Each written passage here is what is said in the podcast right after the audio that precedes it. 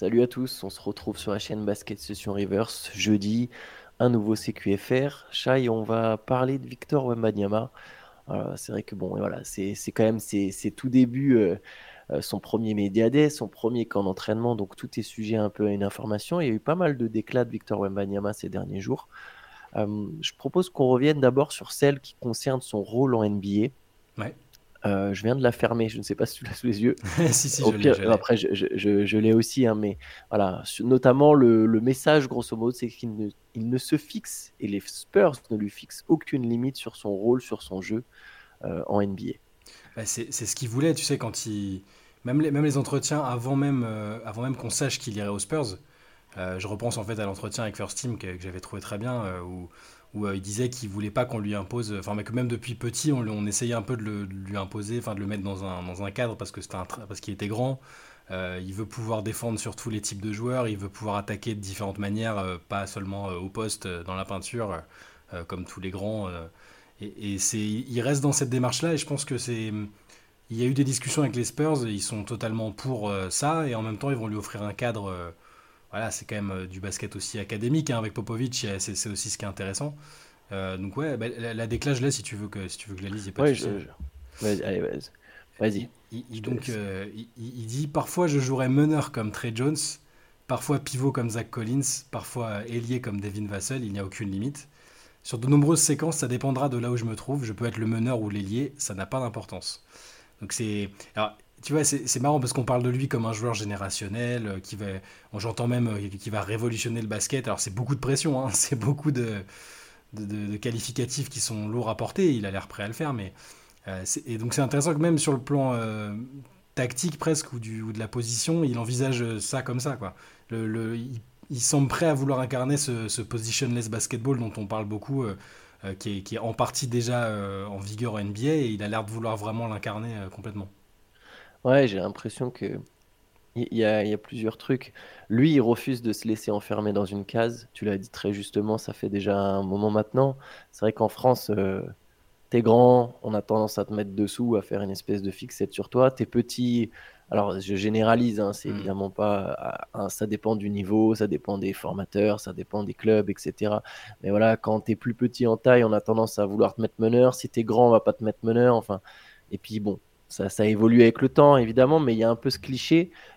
Lui, il, se sent capable de tout faire, donc il veut tout essayer, il veut. Et, je pense notamment qu'il veut essayer de, monter la balle. Et on sait que Kevin mmh. Durant est un de ses, idoles, une de ses idoles, voire son joueur préféré. Donc il a envie de jouer comme Kevin Durant, il a envie de pouvoir jouer des drives, il a envie de pouvoir prendre des shoots.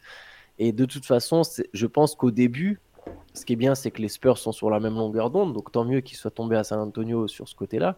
Je pense qu'au début, les Spurs n'ont pas de pression de résultat.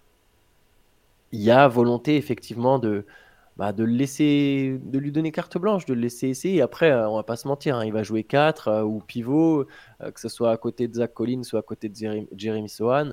il, ne il va pas jouer meneur titulaire. On va pas avoir Victor Wembanyama qui, sur 10 matchs de suite, se retrouve à, à annoncer tous les systèmes. Ça, ça n'arrivera pas. mais sur des séquences, effectivement, sur des moments des. Pour l'instant, voilà, il dit qu'ils n'ont pas encore testé des, line-up, mais il y a moyen que sur certaines séquences, ils se retrouvent à jouer trois avec, je sais pas, par exemple Collins et Sohan, ou, voilà, ou sur un système, ben, euh, s'il arrive et qu'il se retrouve à la place de l'ailier, ben, c'est lui qui va jouer le rôle de l'ailier, etc. Il n'y a, pas de limite là-dessus, et tant mieux. Il, aurait pu. Euh, je, repense à, l'époque où, euh, où, Jason Kidd coachait les Bucks et où il, il avait testé Yanis en meneur il avait beaucoup fait jouer meneur même sur cette saison-là. Enfin, après, c'est pas la même taille quand même. C'est pas la même taille, mais c'est déjà un truc euh, qui paraissait un peu étonnant à l'époque. Et euh, c'était. Excuse-moi, je, trouvais que, enfin, pour le coup, Yanis meneur, c'était son poste en fait en Espagne, quoi. C'est en NBA, il est arrivé Yanis avec ce poste-là. On a dit, c'est un meneur c'était son poste à la draft, il avait écrit point guard, tu vois, c'était un meneur en Espagne. Donc après, après tu as, raison, hein, ça n'empêche, ça n'enlève rien au fait que Jason Kidd a, je veux dire, au début, c'est pas comme, il, a quand même testé Yanis euh, comme ça, mais, euh, mais je trouverais, enfin, c'est encore une étape au-dessus, j'ai l'impression. Euh, Victor Wembanyama, c'est vraiment un mec qui a jamais joué meneur, qui a jamais été présenté comme meneur. Hmm je sais que lui, voilà, il y a des fois, il va te dire, bah voilà, je peux. monter la balle, être un meneur, c'est pas tout à fait la même chose. Non, c'est clair. Et lui, oui, il va monter la balle par moment, ça, j'ai pas de doute. Mais, euh, mais il jouera pas. Enfin, il aura, par contre, il aura peut-être des pick and roll, effectivement, en tant que porteur de ballon. Hein. Mais je pense que de toute façon, tout ça, c'est amené à. faudra voir quelles sont, au final, ses vraies forces en NBA. il peut potentiellement faire tout ça Maintenant, quand il y aura une vraie pression défensive, euh, un niveau d'intensité différent, c'est là où on verra vraiment ce qu'il est pour l'instant capable de faire ou ce qu'il est éventuellement capable de faire dans le futur. Euh, les points forts vont se dessiner. Quoi. On va voir quels sont ses vrais atouts en fait en NBA. Moi, je suis curieux justement. Tu parlais de la, défense sur lui. Je, suis curieux de voir comment les adversaires vont bah, vont l'appréhender. quoi. C'est ça. Et s'il se retrouve en difficulté face à un mec, est-ce que Pop va ou, alors qui qu'il agit pas comme Pop l'aimerait sur dans certaines situations Est-ce qu'il va lui faire du, tough love et le, le sortir vite euh, Est-ce que euh, tu vois, t'as Draymond Green qui a déjà proposé des idées, tu vois, le côté de jouer très physique euh, avec lui. C'est presque le truc qui m'intéresse le plus parce que je, sais que on a vu qu'il pouvait déjà faire ça au niveau professionnel déjà. Alors le, la, la, la Betclic Elite, c'est pas la NBA, mais il l'a déjà fait au niveau pro, donc c'est pas, il y a pas de mystère. Il sait faire ces Après, il a jamais joué face à un tel niveau de ouais, d'intensité physique euh, face à des joueurs aussi forts euh, tout court. Donc euh, c'est ce qui m'intrigue aussi. Et, cette capacité à tout faire qu'il a l'air de, vouloir mettre, en, mettre en avant, même dès la première saison, ça, ça, ça m'intéresse justement parce que c'est un risque aussi. Tu vois, il pourrait se dire euh, après, je sais pas, j'ai pas d'exemple en tête, mais tu vois des joueurs très très attendus euh, qui, qui, peuvent la jouer safe en s'appuyant sur leur force, en jouant euh, que dans la raquette, tu vois. As raison. Et, petit à petit développer, c'est un peu ça aussi, c'est la, la, progression logique, c'est tu développes petit à petit le reste et tu t'appuies d'abord sur tes points forts pour, pour assurer quoi. Là, il a tellement de pression que ça va être, c'est assez fou de se dire qu'il va peut-être tenter tout ce qu'il dit là et que et, et ça présente le risque de, de, de, rater, de se faire critiquer. tu vois, s'il y a des matchs où il dit euh, non, non, mais les gars, je, je sais remonter la balle, je sais shooter, et qu'il finit avec 6 euh, turnovers et, et, 2, sur, 2 sur 8, 2 euh, sur 10 à 3 points. C'est, ouais, il y aura des matchs comme ça. Hein. Il y aura, bien sûr, bah, c'est, immanquable, il y aura forcément ça, mais c'est, ce qui est intéressant. Ah, t'as raison, c'est, vrai que j'avais pas vu ça sous cet angle, et, et t'as raison, c'est quand même une sacrée prise de risque, ça montre qu'il a pas peur. Mais J'entends souvent ce truc de jouer physique là, tu vois, de Draymond Green sort et il y a mm. beaucoup de gens aussi qui, voilà, de passionnés de basket qui vont dire la même chose parce qu'effectivement, euh, Manyama il est, il est longiligne, mais mine de rien, je pense que ça va quand même être un mec pas facile euh, pour les coachs adverses quoi. Mm. Dès, dès, sa première année, parce que imaginons tu lui mets, euh, parce que combien d'extérieurs sont suffisamment physiques, suffisamment grands, tu vois, enfin d'extérieur ou de mecs du type, combien il y a de Draymond Green en NBA, tu vois? Parce que si tu lui mets un pivot physique, genre costaud, je sais pas. Steven Adams Steven Adams, exactement. Steven Adams. Mais en fait, qu'est-ce qu'il fait, Victor? Il passe tout le match au large. Hmm. Il passe toute sa rencontre à se dire Ah, t'es dans la raquette. Attends, viens, viens avec moi, viens avec moi. Viens, on va à 7 mètres là. Viens, viens, on sort un peu vers là-bas, on va voir. Il va, il va le prendre de vitesse tout du long. Donc tu te dis, bah tiens, maintenant je vais lui mettre. Euh, ah, c'est relou, je vais lui mettre. Euh, Donne-moi allez, donne-moi un arrière euh, très fort en défense. Euh. Et encore, Giro Holiday, il tiendrait le choc, mais enfin, c'est vrai que c'est des mecs physiques, mais imaginons d'un coup maintenant tu lui mets Giro Holiday, tu vois. Mhm. Victor Mbanyama, qu'est-ce qu'il va faire? Ah bah attends, viens, on va à 3-4 mètres du cercle. Ou viens maintenant, je pose des écrans. Je mhm. pose des écrans sur mon meneur, je passe, euh, je fais 10 séquences de suite où je pose un écran sur Devin Vassell ou Keldon Johnson. Tu tu vois ce que je veux dire? C'est pour ça que dans l'idée, il est injouable. Parce que s'il arrive à, mettre en application tout ça, l'intelligence de jeu dans le flow du match, euh, je, pense qu'il l'a. Après, il faut réussir à le faire euh, à la vitesse d'un match NBA. C'est aussi ça, sur l'instantané, euh, avoir, ces réflexions-là, c'est ce qui est souvent difficile pour des jeunes et qui les mecs développent petit à petit ces capacités-là. Mais il, y a tu vois, tous les joueurs disent ça y est, je, je me suis mis dans la vie, enfin au rythme NBA, le, jeu s'est ralenti pour moi. Ils disent toujours ça. Donc c'est peut-être qu'au début ça va aller un peu vite, c'est la, c'est la question. Et, mais après, par contre, c'est tellement, c'est tellement excitant de se dire qu'il va peut-être réussir à faire tout ça, euh, à, être ce, couteau suisse euh, plus plus. C'est, enfin bon, ça, on, on, a déjà parlé plein de fois, mais là, vu que ça approche, c'est encore plus, c'est un peu plus excitant de se dire là, même sur la pré-saison, comment les mecs vont le gérer, ils vont jouer des bonnes équipes. Enfin, ouais, c'est super excitant. Ouais, on est hypé, hein, mine de rien. C'est normal. Ça y est, parce que tu sais, c'était, c'était pas. c'était pas ultra concret quand on dit bon bah il joue que dans 4 mois, dans 3 mois. Euh, puis là, il va disparaître un peu du, circuit parce que bah, il fait pas la Coupe du Monde et tout ça. là, là, le fait que ça, approche, c'est toujours le, c'est le fameux moment de la saison où on commence à se hyper pour des mecs euh, sur lesquels on va se déhyper euh, trois semaines, trois semaines plus tard. on, va, on, va, faire des hot takes qu'on n'assumera plus après. Voilà, c'est excitant. On va passer à Malcolm Brogdon. Brogdon qui avait donc été envoyé par Boston à Portland dans le cadre du transfert de Drew Holiday. Malcolm Brogdon qu'on imaginait à nouveau sur le trading block, même si pour le coup on avait quand même précisé, euh, enfin tout le monde sent que c'est pas forcément imminent. Et là on a encore des déclarations de Brogdon qui laissent penser qu'il pourrait même y avoir une, euh, une entente au final entre Brogdon et les Blazers, entre le joueur et les Blazers. Euh, si tu as la quote exacte, je crois. Ouais, ouais, j'ai ça. Il, il, a dit ça hier à l'entraînement avec les, avec les Blazers. Il dit J'ai eu des discussions avec la direction et avec John C. Billups. Euh, ils me veulent ici et moi je veux être ici. Il y a eu beaucoup d'informations trompeuses sur le fait qu'ils avaient besoin de, me transférer ou que j'avais moi-même envie de partir. Là, j'essaye de tirer le maximum de cette opportunité. Mon rôle sera d'être euh, un leader pour ce jeune groupe et, j'accueille ça volontiers. Donc c'est intéressant aussi parce que euh, bah, par ricochet, c'était devenu un peu le joueur convoité par, des, par les contenders, par les joueurs les équipes qui, avaient qu'on loupé Damien Lillard, qu'on loupé Jero Holiday et, et Brogdon presque par défaut, hein, c'est pas une insulte, c'est un, excellent joueur de basket, mais c'était devenu un joueur, euh, convoité. Et euh, ça m'a un peu surpris, j'avoue, je pensais, je pensais qu'il était en transit aussi avec les Blazers, même si on avait parlé de la possibilité qu'il soit euh, un peu un mentor. Bah, et il y a un jeune meneur, il y a Scoot Anderson qui arrive, c'est bien d'avoir un type à côté ou derrière pour, pour lui, pour lui apprendre un peu les ficelles du métier. Et ça a l'air d'être ce, que ce que veulent faire les Blazers, donc je trouve que c'est très bien.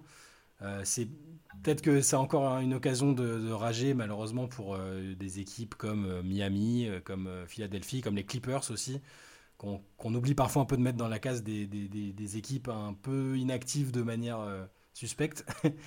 Mais mais c'est oui, c'est je trouve super intéressant pour les Blazers et pour Scoot Anderson en particulier si ça se fait comme ça, hein, parce que ça semble se on semble se diriger vers ça pour le début de la saison, mais rien ne dit qu'il n'y aura pas des offres au bout d'un moment d'équipes qui sont en besoin d'un joueur de ce profil-là et qui et sa valeur va peut-être augmenter d'ailleurs. C'est intéressant si si on fait des bonnes choses à Portland, que tout le monde loue sa, sa capacité à transmettre des choses à, Henderson et aux autres. C'est non, mais c'est bien, ça me plaît bien de voir qu'il va rester à Portland. Oui, je pense que c'est temporaire. Je pense que c'est temporaire. Il, y a, il y, a, moyen que dès février, il change, mais qu'effectivement, comme tu l'as dit, sa valeur, elle augmente, elle peut augmenter. De toute façon, il a déjà fait le camp d'entraînement et c'est pas un joueur assez fort pour qu'il y ait une urgence à trans enfin pour qu'une équipe se dise tout de suite ah c'est maintenant que je lâche mes assets pour machin, tu vois. Hmm. Genre Holiday, ça, ça a du sens. Tu ah sais tout de suite que ton équipe, elle sera, elle sera différente. Lillard, j'en parle même pas. Donc euh, là, Brogdon, ça va être un jeu de négociation et effectivement de valeur qui monte, etc. Où j'attends. Genre ah, je, ne suis pas dans le dans l'urgence de devoir aller chercher Malcolm Brogdon. Tu vois, il y a et c'est pas une insulte envers lui, au contraire, mais je vois pas un dirigeant qui se dit Ah là, je suis dans l'urgence, je dois aller chercher Malcolm Brogdon. Non, tu vois. Par contre, en cours de saison, il y a un moment où peut-être une équipe là, effectivement, sera dans l'urgence d'aller chercher Malcolm Brogdon. Je pense que même pour Brogdon, on sait qu'il a un petit pépin de santé. Mm. Il en a eu aussi l'an dernier. Ça peut être l'occasion de se remettre sur pied sans pression sans pression de résultat, ce qui n'aurait pas été le cas à Boston. À Boston, tu es tout de suite en mode, dès que ça, tu vois, si l'équipe tourne pas bien au début, c'est ah ben qu'est-ce qui se passe à Boston, euh, etc. Là, tranquille, dans un rôle a priori de remplaçant, Scoot Anderson sera titulaire. Je, je, pense c'était le message envoyé par les Blazers, c'était qu'ils faisaient confiance à leurs jeunes arrières, donc à Simons et à, et Anderson. Brogdon, il va jouer un peu moins, moins de pression sur son corps, il se remet d'appoint, il se remet en bonne santé. Il a effectivement, comme tu dis, tout le monde loue. Imaginons que tout le monde loue ses qualités de mentor. À côté de ça, à un moment, bah, tu peux avoir une franchise. Et surtout, ça même, ça, ouvre le champ des possibilités. Parce que peut y avoir non seulement les équipes euh, qui jouent le titre, mais aussi celles qui se disent Ah, bah, c'est un bon mentor, il a été un bon mentor, pourquoi ça serait pas ça maintenant son rôle en NBA euh, tiens, si on le faisait venir chez nous, on a tel meneur, on a tel jeune meneur, on a besoin d'un mec pour l'encadrer. Euh, on va faire jouer Brogdon pendant 25 minutes et, à côté de ça, il est notre euh, euh, surtout qu'il peut jouer deux aussi. Et c'est le mentor de notre jeune meneur. Donc, donc voilà, donc je pense que c'est tout bénéf pour tout le monde, pour les Blazers et pour, et pour le joueur. Ouais, complètement d'accord. C'est un, J'avoue que je m'y attendais pas trop parce que j'avais l'impression que c'était. Bah, par ricochet, il allait être tradé tout de suite, que les Blazers euh, pouvaient encore tirer plus du coup du trade de Lillard. Mais euh, non, c'est le, plan, le plan me plaît bien. Euh, il y a Michael Malone aussi qui s'est exprimé. Donc, allez, je l'ai sous les yeux pour une fois, c'est moi qui ai la quote. Mm. bon, il y a toujours cette espèce de petit. je sais pas, on comprend pas exactement ce qui se passe entre Lakers et Nuggets. On en parlait, je crois, dans le CQFR d'hier où ça se chambre un peu, ça se mm. pique un peu. Et donc Michael Malone qui a une réponse qui, je sais, va te plaire. Ah, il parle de nous C'était il y a combien de temps déjà, en parlant de la série? Quatre mois? Euh, Je ne peux pas parler pour les gens de Los Angeles, mais je peux parler pour les Ils sont toujours en train de s'inquiéter à propos de nous, en tout cas de penser à nous, c'est leur problème. C'est une nouvelle saison, un nouveau challenge. Après, il rend quand même hommage aux Lakers. Il dit c'était une, série incroyable. Euh, je sais qu'on a gagné 4-0, mais tous les matchs étaient serrés, ça s'est joué sur un fil. Euh, comme je l'ai dit à la fin du Game 4, on a de respect pour cette équipe. J'ai énormément de respect pour Darwin Ham en tant, en tant que coach et le boulot qu'il a abattu. Mm. Mais oui, j'écoute pas ce qu'ils disent. Euh, je ne sais pas ce qu'ils disent. Et si on est dans leur tête, eh ben, j'imagine que c'est leur problème. Voilà, ça c'est du Michael Malone, tout craché. Très bien. il transpire tellement depuis, depuis le titre et même depuis les playoffs, il transpire la confiance. Il est. Moi, j'ai adoré direct après, il gagne le titre, il te dit on, on, va revenir pour en gagner 2-3. Bon, ça, ça, ça, me plaît bien ça. Mais euh, ouais, bah, il y a une espèce de. Enfin, nous, nous, ça nous plaît toujours bien, les espèces de rivalités, même si elles partent d'une base qui est pas pas très claire. Je vois pas. Enfin, les, Lakers qui seraient offusqués de, la manière dont ils ont célébré, dont euh, Michael Malone a un peu, euh, comme tu le disais hier, titillé LeBron sur la, sur la retraite, sur tout ça. Non, mais c'est moi, ça, ça, ça, ça, me plaît bien. Ça me plaît bien de voir ça. je pense aussi que ça c'est presque nécessaire pour. Euh, bah, parce que Denver n'est pas une équipe ultra médiatique. Euh, je veux dire, le franchise player, on le disait encore hier, c'est Jokic euh, qui est. Voilà, un franchise player particulier. C'est pas lui qui va dire Ah ouais, les Lakers, ils pensent à nous, et eh ben on va les fumer. il, va jamais, il, va jamais, il va jamais rentrer là-dedans. Donc, non, c'est très bien que Michael Malone fasse ce taf-là. je J'avoue, j'ai pas trop compris. Euh, c'est surtout Anthony Davis et un peu LeBron et peut-être Austin Reeves aussi. Je sais pas. Mais bon, euh, bref, c'est ça me plaît bien parce que c'est comme on le disait hier, c'est deux équipes qui vont, euh, à mon avis, on va retrouver assez loin en playoff et, et qui vont même être dans les mêmes eaux en saison régulière. Donc, moi, j'aime bien le personnage de Michael Malone. il, il était un peu froid de prime abord. tu, sentais qu'il était sur la défensive, un peu pet sec parfois. Mm. Je trouve qu'il se détend. Là, là, on va vraiment voir, je pense, si c'est un. Bon, un excellent coach, hein, je veux dire, euh, t'arrives pas là par hasard. Euh. C'est un des rares coachs que Demarcus Cousins a pu blairer dans sa carrière. Déjà, c'est que c'est qu'il a réussi cet exploit-là, tu vois. Mais là, je pense qu'il il est sur, euh, sur une voie qui peut le mener encore un peu plus haut dans la hiérarchie des coachs, tu vois. S'il arrive à enchaîner avec ça, qu'il a cette personnalité qui est cool. je crois qu'il c'était l'invité de Zaclo pendant l'intersaison. J'ai beaucoup aimé son passage. pareil, très cash. Il fait pas, c'est pas forcément un discours toujours très convenu. Je, voilà, j'aime bien ce mec. Pareil, c'est vrai que j'aime bien aussi euh, le gars, le personnage, euh, puis il transpire une espèce de sincérité en même temps, donc euh, enfin ça, ça, a l'air d'être un mec vraiment intéressant. J'aimerais bien un long portrait sur lui, qui est un mec, c'est sans doute Zaclo qui finira par le faire. C'est un fils de coach, fils de coach. oui. Mais euh, bon, allez, finissons par autre chose, rien à voir. Finissons par euh, des déclarations de la femme de, de Drew Holiday, Lorraine Holiday, ancienne footballeuse, euh, qui, qui, revient du coup sur le transfert de son mari et surtout sur la manière dont ça s'est passé. En fait, c'est vrai que c'est une situation toujours délicate, un transfert. bon, voilà, apparemment, Drew Holiday n'a pas du tout été mis au courant. Euh, de, de, ce deal euh, vers, euh, vers, vers Portland. Puis, après, ensuite, vers Boston, c'est différent, mais vers Portland. D'ailleurs, on sent qu'il a l'air d'en vouloir un petit peu auprès, de, un petit peu. auprès des un petit peu auprès des Bucks. C'est normal. C'est normal. Enfin, c'est normal. il y a toujours, on sait, la NBA c'est un business. Il le dit lui-même. Il n'y a pas de.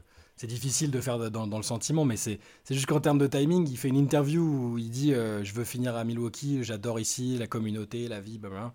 Et 48 heures après, il se fait trader. Donc c'est sûr que, enfin, même en acceptant le fait que c'est un business, tu peux, t'es obligé d'être un peu euh, bah, refroidi. S'il n'y a, pas eu de discussion du tout avec, le, avec la direction avant, c'est sûr que ça fait un peu.